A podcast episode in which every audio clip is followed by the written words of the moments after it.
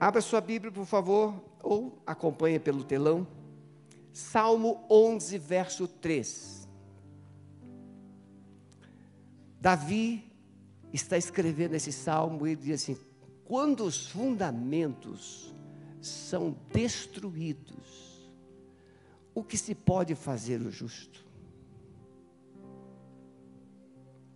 Quando os fundamentos são destruídos, que se pode fazer o justo? Na vida humana, na criação divina, os fundamentos precisam ser sólidos. Quando Deus decidiu criar todas as coisas, podem ver, ele começa pelos céus e a terra. Depois ele organiza a terra. Separa as águas, cria os animais, as ervas, as árvores frutíferas. Ele separa águas de águas. E depois ele faz o homem. Do homem, ele tira e forma a mulher. Isso se chama família. Família que nasceu nas mãos de Deus. Tente imaginar. Fabinho, você era um pedaço de barro. E um barro ainda meio escuro. Tem argila e tem um barro escuro. E Deus pegou um barro e fez você. Então você, quando se olha no espelho, Fabinho, você é barro. Diga, eu sou barro. E um barro grande. Mas aí Deus colocou dentro do Fabinho um espírito de vida. Então, o que é que, é, o que, que se valoriza? O barro. E nem sempre se valoriza o que está dentro do barro, que é a vida, que é a imagem. Eu disse aqui domingo passado, que quando Deus olha para você, Ele não está procurando defeitos. Quando Deus olha para você, Ele está procurando se ainda existe algo que Ele colocou imagem, semelhança dele. Porque se nós carregarmos a imagem e a semelhança de Deus, o que é que nós vamos mostrar para, as pessoas? Amor, bondade, misericórdia, ajuda, paciência. É o fruto do Espírito. Então, quando Deus não encontra dentro de nós aquilo que Ele colocou, que é o seu espírito, e pelo espírito dele vem o fruto, que é o amor, a alegria, a paz, a bondade. Aí os fundamentos são perdidos. Então Deus fez a semelhança de uma construção muito bem planejada. Tem o arquiteto que planeja beleza, espaço, utilidade da casa. Mas é o engenheiro que vai, né, Vitão? É o engenheiro que vai dar o quê? O toque da segurança. Tem um arquiteto que prepara a planta e depois tem arquiteto que é muito bom no design interno, organizar a casa. Deus é tanto arquiteto quanto o engenheiro. Mas Deus não é só o arquiteto, o engenheiro, Deus também é a mão de obra. Ele fez com as suas próprias mãos. Então, se você quiser, coloque a sua mão direita em cima do seu coração e, diz, e diga assim para você mesmo: Eu sou obra prima de Deus. Eu sou especial. Alguém pode dizer assim: que nada, você não tem valor. Né, César? Mas tem. Vanessa, Andressa, você já percebeu que Deus fez você de uma forma especial? Mas talvez você não perceba isso todos os dias. Agora eu pergunto: Deus fez você para que finalidade? Qual a finalidade? Porque Ele fez o homem, fez a mulher. Interessante que estamos cansados de ouvir isso, mas a gente precisa pensar, ruminar isso. Você já imaginou? Você foi tirada de uma costela. Parece mito, parece uma historinha de criança. Interessante que a costela do homem, ou no esqueleto humano, não falta uma costela. Deus tirou a costela do primeiro homem. E depois os homens vieram com todas as costelas. Por que, que Deus tirou a costela do lado esquerdo? Porque essa mulher precisaria ser amada. Olha o fundamento. Quando o homem percebe que a mulher foi extraída dele, ah, meus irmãos, o que se diz no namoro. Jefferson, você já lembrou, passou pra, parou para lembrar assim, quantos elogios você deu para Camila no, durante o namoro? E ainda estão assim, verdinhos ainda. Mateus ainda nem se fala. Não tem nem herdeiro ainda. Beatriz. Deve sair um mulatinho muito lindo aí, né? Mas você já percebeu quantos elogios você deu para Camila quando namorava? E aí vem um casamento e a gente para de elogiar. Né, né varão? E a gente para a cobrar a gente passa a ter expectativa do que ela vai me dar, do que ela vai fazer. Mas a gente precisa lembrar do propósito. Deus fez o homem para governar, Deus fez a mulher para auxiliar. Então a mulher governa junto com o homem. Ela é coroa do homem e o homem é coroa de Deus. Esse é o fundamento de toda a humanidade. Deus fez o homem, Deus fez a mulher, formou o casamento com a finalidade de procriar e de gerar uma nação, um povo, sacerdote uma nação sacerdotal. A mulher precisa ser tratada com amor.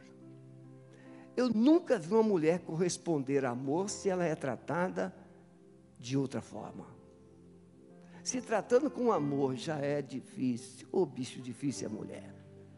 A brincadeirinha, brincadeirinha, só. Eu sei, eu gosto de dar umas cutucadinhas às vezes nas mulheres mulher é coisa boa.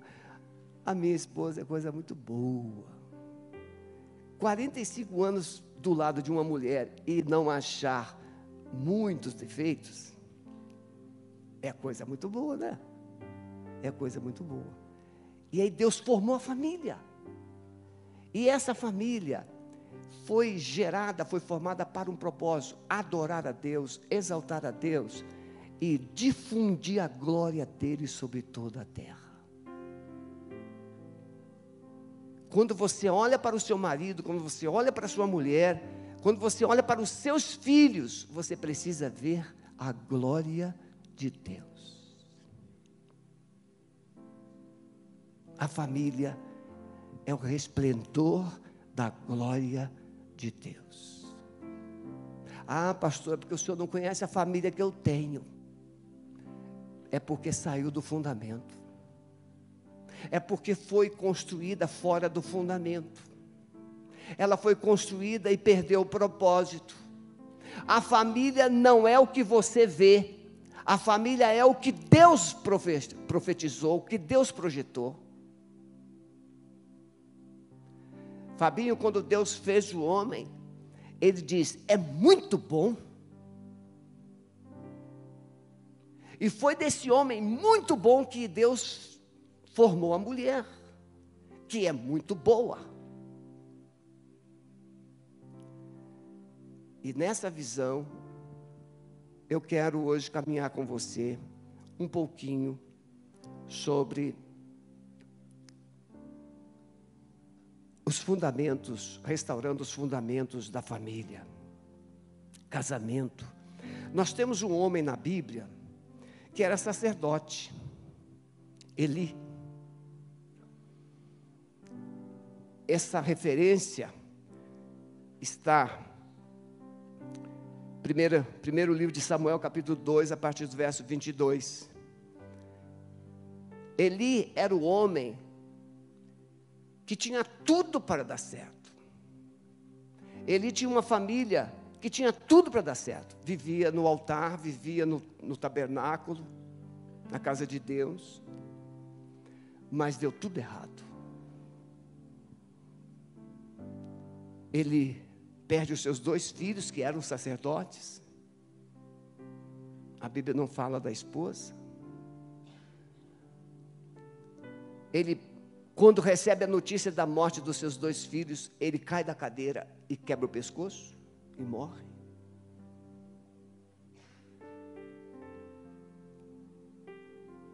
E aí fica um neto chamado Capote. Foi-se a glória. Eu quero profetizar hoje, desafiar você a declarar sobre a sua família: a glória de Deus não será perdida na nossa família. Eu não consigo aceitar que uma família que experimenta a glória de Deus, o que é glória? Presença. Eu não posso conceber que uma família onde a presença de Deus está essa família possa ter uma direção equivocada ou uma vida destroçada, infeliz. Não posso. Porque a presença de Deus é vida, a presença de Deus é autoridade, a presença de Deus restaura sonhos. A presença de Deus é suficiente.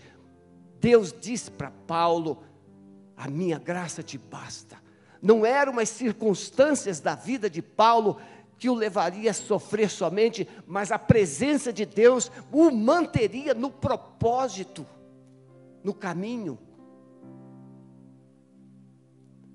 Mas Eli quebrou os fundamentos, destruiu os fundamentos.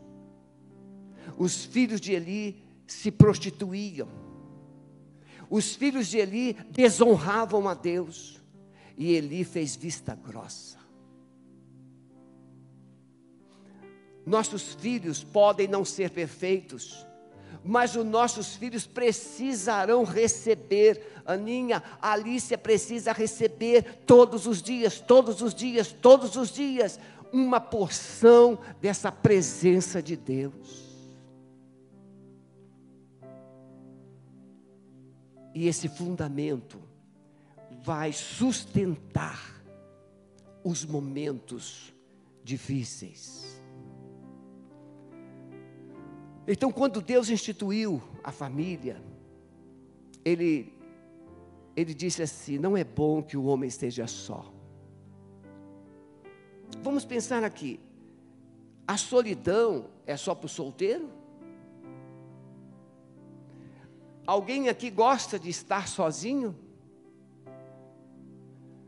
Eu estou passando alguns dias sozinho em casa. Graças a Deus. Mas a solidão não é ausência de pessoas. A solidão é ausência de aceitação. Eu estou só hoje, esses dias, mas eu me comunico com ela. Hoje eu já me comuniquei, meu amor, como é que você está? Já me comuniquei. Estou indo para a igreja, prestei contas.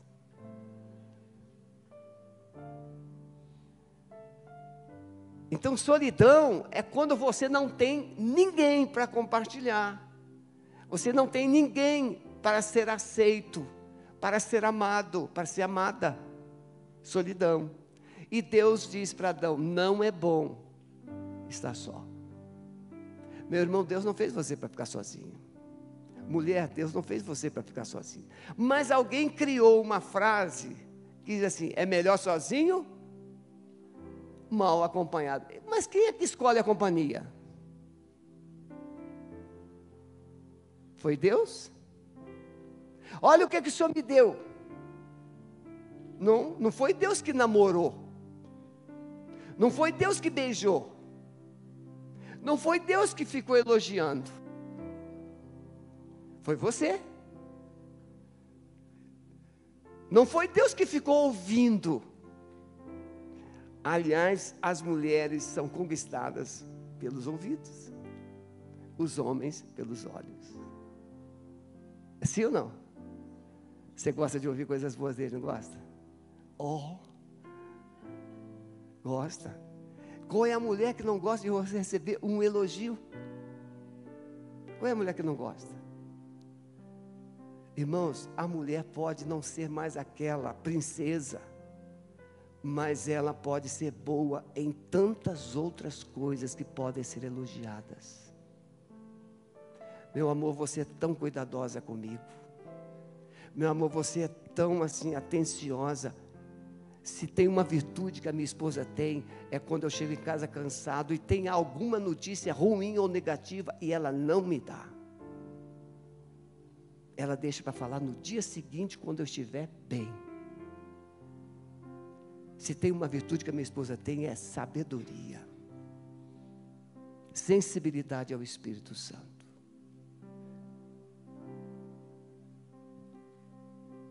Então, essa família que Deus fez, não é para ficar sozinha, não é para ficar um num quarto, outro na sala e outro na cozinha, por todo o tempo, mas por pouco tempo. Daniel pode estar na sala cuidando da bebê, Jaqueline está na cozinha preparando a comidinha.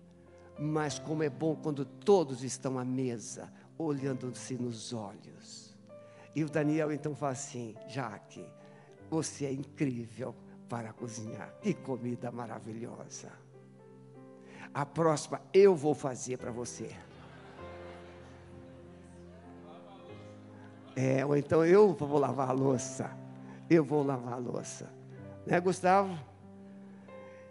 Precisamos reconhecer que a família é coisa boa que Deus preparou para nós. A família é o fundamento de uma sociedade saudável. Já vivemos dias, vivemos um tempo, a Europa, Suécia, Suíça, Holanda, as pessoas, as lojas não tinham atendentes os mercadinhos não tinham atendentes. As pessoas entravam, escolhiam o que queriam, elas faziam o troco e iam embora. As delegacias não tinham um preso. A Europa viveu esse tempo. Mas as famílias abriram mão desses valores. Ensina um menino no caminho que se deve andar, e até quando envelhecer, não se desviará dele. As famílias perderam a voz. Hoje o conselho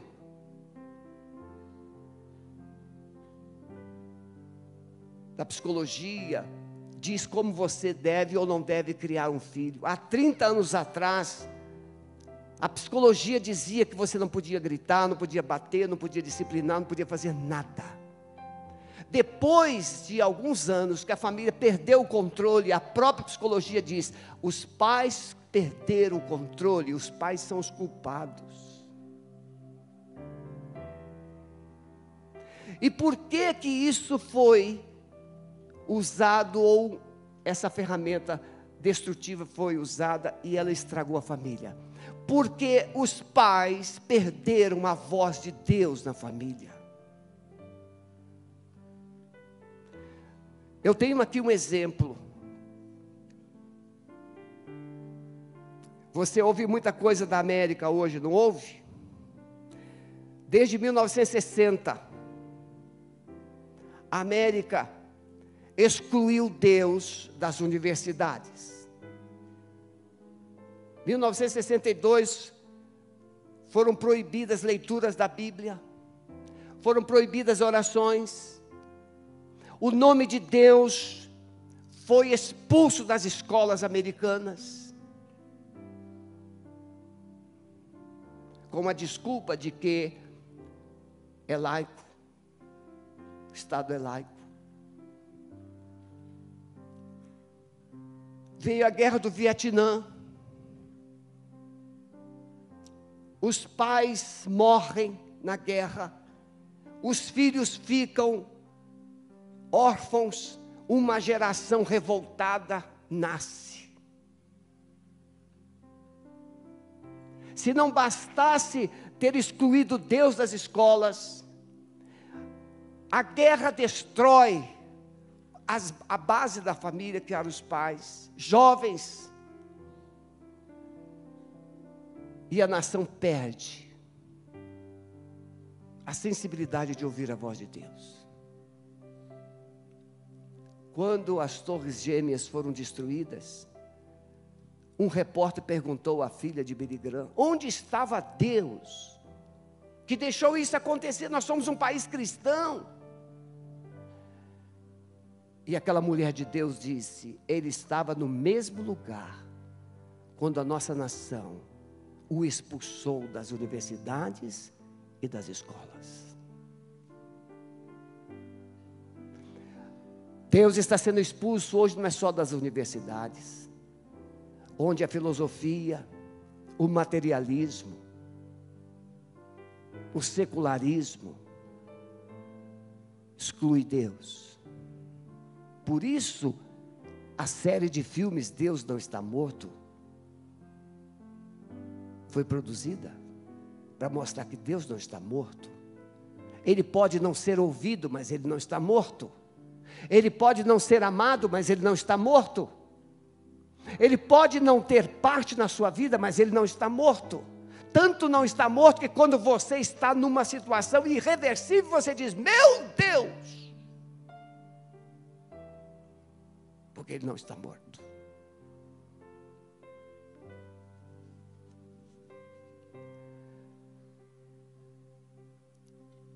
Temos que trazer de volta Deus para as nossas casas.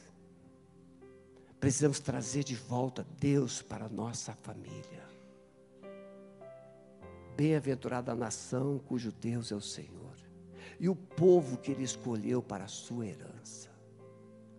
Trazer Deus de volta. Como que se traz um cônjuge de volta? Um cônjuge que saiu de casa um filho que saiu de casa, como é que a gente traz de volta? A gente precisa começar a dialogar, não é assim? Ele saiu por um motivo, ou foi mandado, ou ele escolheu ir. E aí se começa então a desenvolver uma comunicação, para que haja restauração da comunicação, os desentendimentos, as diferenças sejam dirimidas e então haja a possibilidade de, uma, de um regresso. É assim, com o cônjuge, com filho, e a gente anseia trazer de volta. Como é que a gente traz Deus de volta? Precisamos restaurar a comunicação.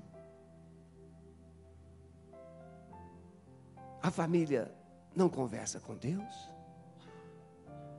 A família tem tempo para redes sociais, duas, três horas, assistir filmes em séries, em séries e séries, X horas.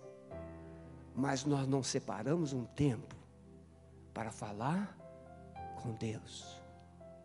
Não separamos um tempo para ouvir Deus. Querem ver um exemplo? Um dos meus dentes, aqui da, do implante, ele parece que eu dei uma mordida muito forte, eu quebrei o osso.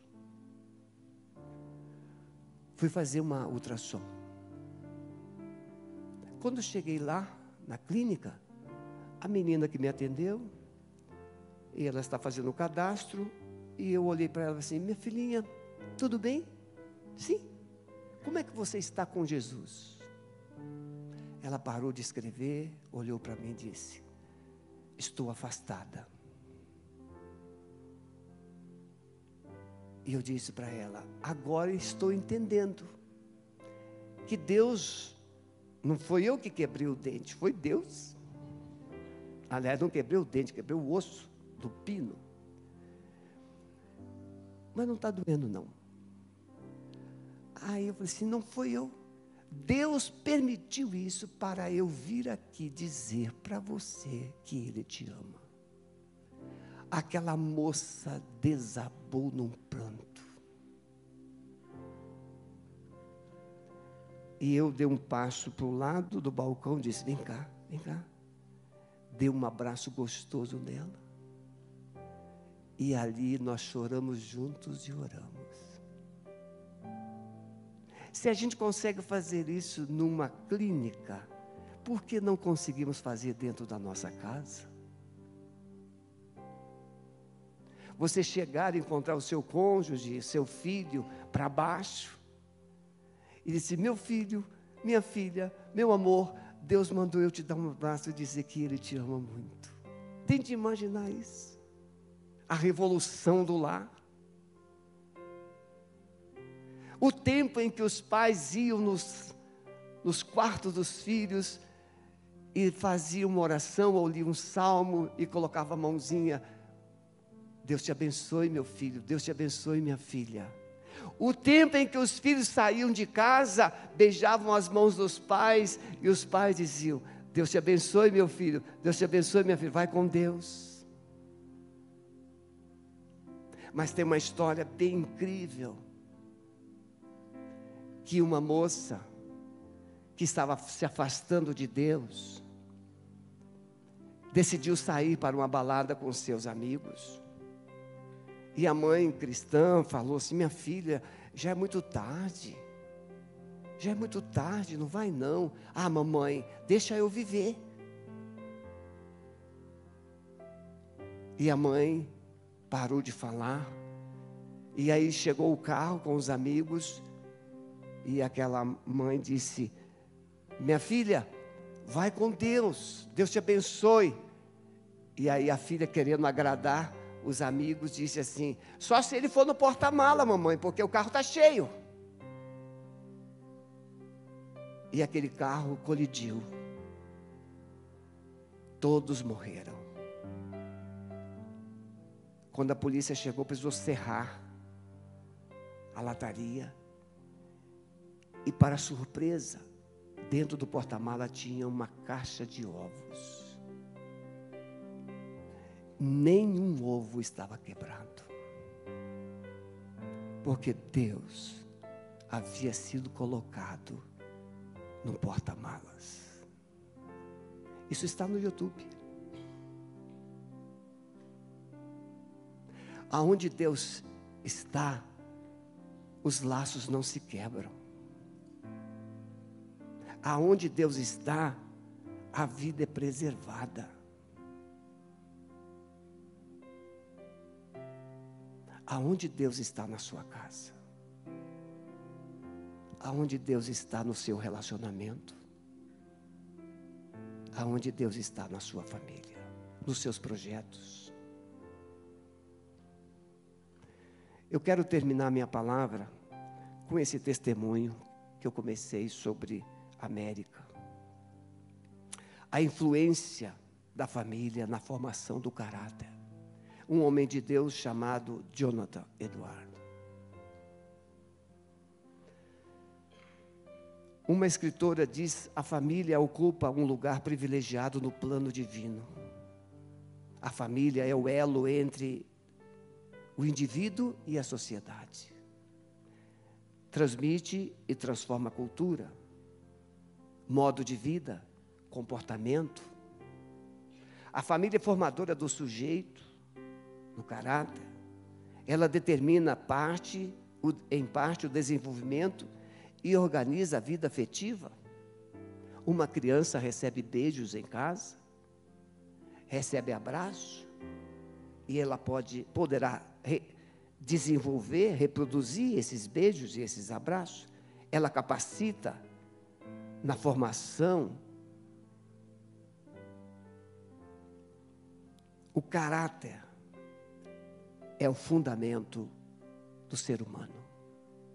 Porque quando Deus soprou, Ele colocou o caráter dele dentro de você. O espírito dele. Jonathan Edward foi um homem que realmente fez diferença na história dos Estados Unidos da América. Ele não se preocupou em passar pela história, mas buscou construir uma história fundamentada em sua família, que influenciou toda a nação. Na sua visão, as ações humanas seriam sempre decorrentes do caráter humano. E existiria sempre uma forte relação entre ética e vida espiritual. Ele influenciou sua geração, que influenciou as gerações futuras por três séculos. Foi pastor, filósofo, escritor e presidente de universidade. A universidade não é um problema. Problema é o que está acontecendo nas universidades. Sua família é composta de esposa e onze filhos. Filhos não são problemas. Filhos são herança do Senhor. Estudava 13 horas por dia. Estudar não mata, edifica. Mas reservava uma hora para ensinar os seus filhos sobre os princípios e os valores de Deus, sobre a fé. Da sua família surgiram 300 pastores e missionários. 120 foram professores universitários. 110 foram advogados. 60 se tornaram escritores. 30 se tornaram juízes.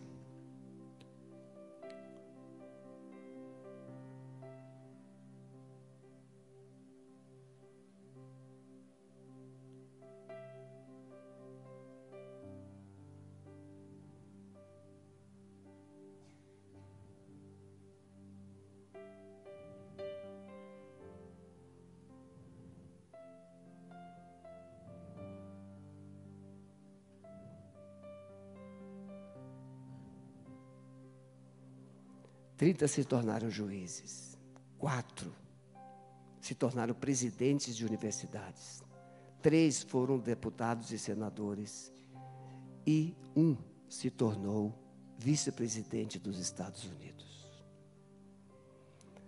A Bíblia diz, a Bíblia termina o Velho Testamento e começa o Novo Testamento dizendo que quando Deus visitasse a terra, ele converteria o coração dos pais aos filhos e o coração dos filhos aos pais. Filhos que amam os pais, pais que amam os filhos. Eis o grande fundamento: uma família cheia de amor. Como é que está a sua família? Você gostaria hoje de colocar sua família no altar e pedir a Deus misericórdia para uma restauração? Venha rapidamente aqui, vamos orar juntos. Pode vir.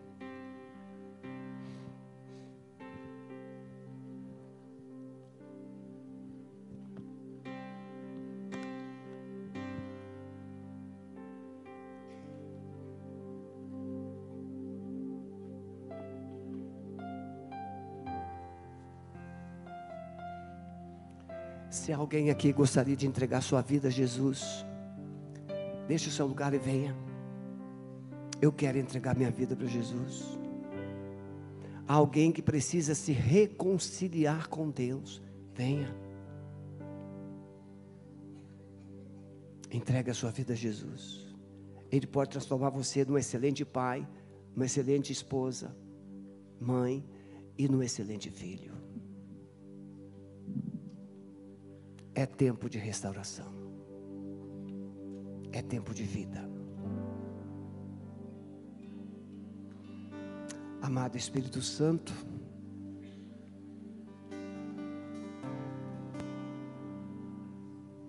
sopra de novo. Sopra de novo. O espírito de vida nessas famílias. Traz de novo, Senhor. Sonhos perdidos, feridas profundas precisam ser tratadas. Desesperança, mágoas, rivalidades, solidão. Senhor, eu profetizo restauração de sonhos aqui nesta manhã. Restauração de sonhos.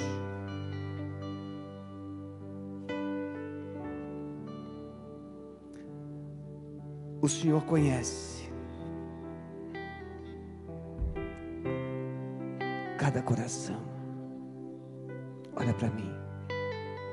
Olha para mim. Ele te conhece.